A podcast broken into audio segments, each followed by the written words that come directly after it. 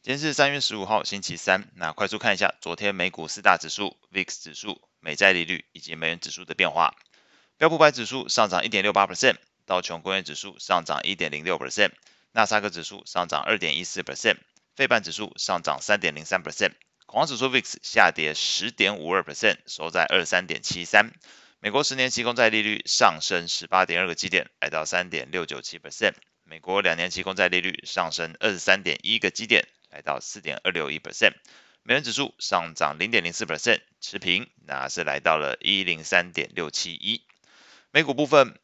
美国劳工部昨天是公布了二月份的 CPI 年增率六个 percent。那是低于了一月份的表现，那同时也符合市场预期。那在这个六 percent 的年增率呢，也是创下二零二一年九月以来的一个最低增速。那在核心 CPI 的部分，五点五 percent 同样符合市场预期，也比前一期来的低。所以观察到这个广义 CPI 跟核心 CPI 的年增率都显示了通膨确实持续降温。唯一美中不足在于，如果去看月增率的话，是零点五 percent。那略高于这个前一期以及市场预期的零点四 percent 的这个水准。不过呢，瑕不掩瑜，搭配上矽谷银行的事件，使得这个市场开始对于 Fed 鹰派升息的这个预期大幅降温。股市在评价面上获得大幅度的改善。美股四大指数开高后一度震荡，那收盘的时候仍然是全数上涨超过一 percent 的幅度。其中，费半指数飙涨三点零三 percent，涨幅最强。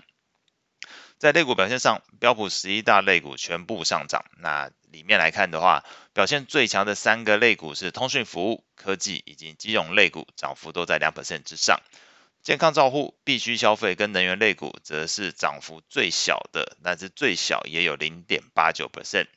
那在投资人关注的这个市场正央，所谓的区域银行类股部分来看。观察这个 S M P 的区域银行 ETF KRE 为参考的例子哦，那昨天收盘价虽然呈现一个开高走低的一个黑 K 的状态，但是收盘价对收盘价还是比前一天涨幅达到两个 percent 哦，二点零九 percent 的一个表现。那这是区域银行的部分。如果去看大型银行类股，像是花旗跟富国银行，涨幅都很高哦。那以这个花旗来看，涨幅五点九五 percent。富国银行涨幅四点五八 percent，基本上反映整个市场，因为你看到这个不论是区域银行还是大型银行，在表现上都算是不错。那这个呼应了市场在消化了大部分的这个利空资讯之后，情绪面的一个回稳。个股消息的部分。联合航空那预估今年第一季由于整个劳动力跟燃料费用增加，同时今年的前两个月市场需求下滑，公司又提供了更多的机位，那使得机票的定价能力降低，因此给出了这个财报可能出现亏损的一个负面展望。昨天股价重挫五点三七 percent，成为标普百指数呃成分股里面表现最差的一档个股。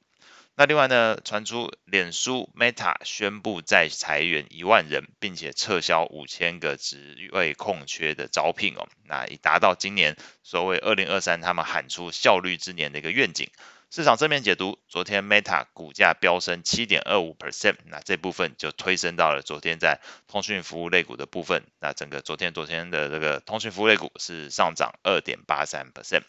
苹果的部分也传出撙节支出减少招聘之外呢，以执行长库克为首的一批高层主管也调降了这个呃薪酬计划。那市场同样也是正面解读。那在昨天苹果股价是上涨一点四一 percent，当然也对于科技类股呃带来一些帮助。不过昨天的科技类股涨幅二点三一 percent，所以在这部分来看，苹果反而相对来说呃是有上涨，但是就呈现一个像拉拉队的一个状态了，稍微没有办法把这个。大的指呃大的整个类股推上去，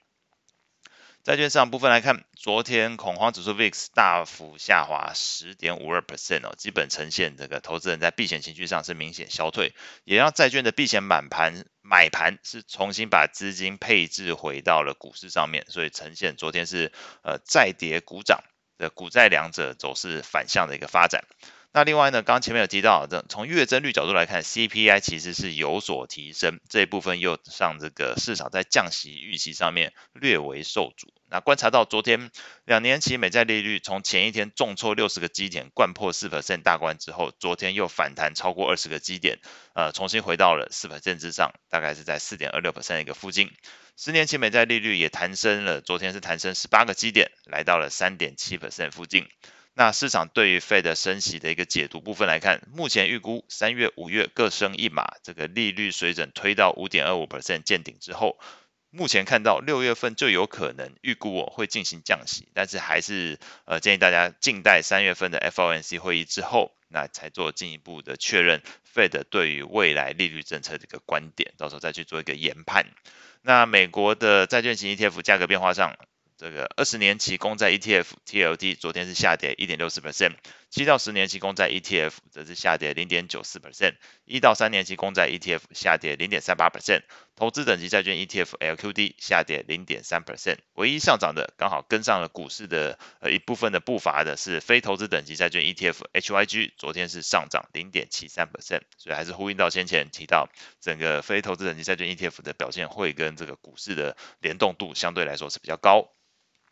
外围市场部分，那这个彭博社报道是指出，中国大陆已经允许国内四个主要的进口商采购澳洲煤炭，并且通知海关开放所有澳洲煤炭进口。这就代表着从二零二零年开始，这个中国针对于澳洲煤炭进口的这个限制令，看来是解除了。那由于这个中国大陆是世界上最大的煤炭生产国 and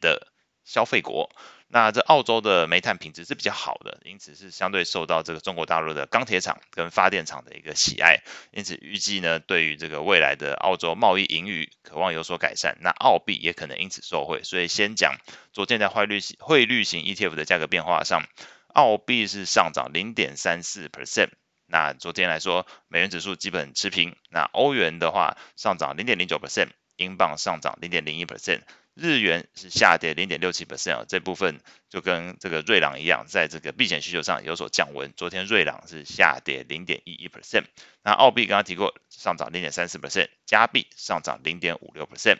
那后续关注的焦点，今天是美国 PPI 跟零售销售的数据，礼拜四则是有这个 ECB 利率会议，所以如果有针对欧元有观点的人，可能今天呃就是一个相对来说呃提早一天布局的一个时间点，那就现在。那礼拜四也会公布美国初领跟续领失业金人数，礼拜五则是美国工业产出跟密大消费者信心。以上是今天所有内容，我们下次见。